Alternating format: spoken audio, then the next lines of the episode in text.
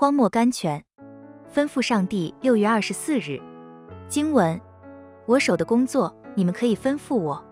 圣经以赛亚书四十五章十一节，神说：你们可以吩咐我，这是何等的权利？我们可以吩咐什么？可以。主耶稣在世的时候，曾享受过这样的权利。乔舒亚、伊莱贾、马丁路德都曾享受过这样的权利。圣经约翰福音十七章二十四节里。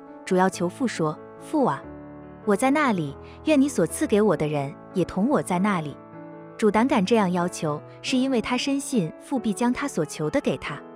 乔舒亚在大获胜利的时候，举起他的枪来对着降落的日头，大声喊叫说：“日头啊，你要停在畸变！”圣经乔舒亚记十章十二节，他说话的语气多勇敢，多有把握。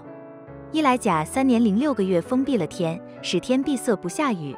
然后又将天打开，求下雨来。他在神面前是多么勇敢！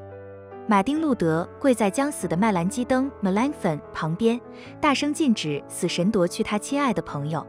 他又是多么勇敢呢？亲爱的读者，神允许我们与他发生了多么奇妙的关系。我们平常只知道神曾说过：“我亲手铺张诸天下，天上万象也是我所命定的。”圣经以赛亚书四十五章十二节，但是现在却看见神叫我们去吩咐神，命令神，这岂不是颠倒次序，多么奇怪呢？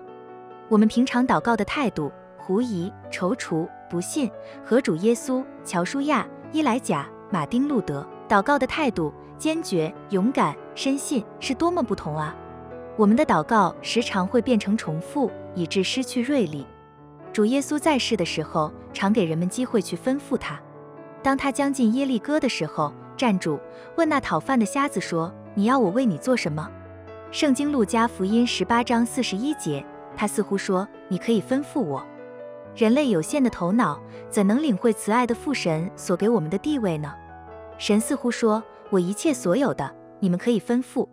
你们奉我的名，无论求什么，我必成就。”圣经约翰福音十四章十三节，梅尔 F.B. 迈尔。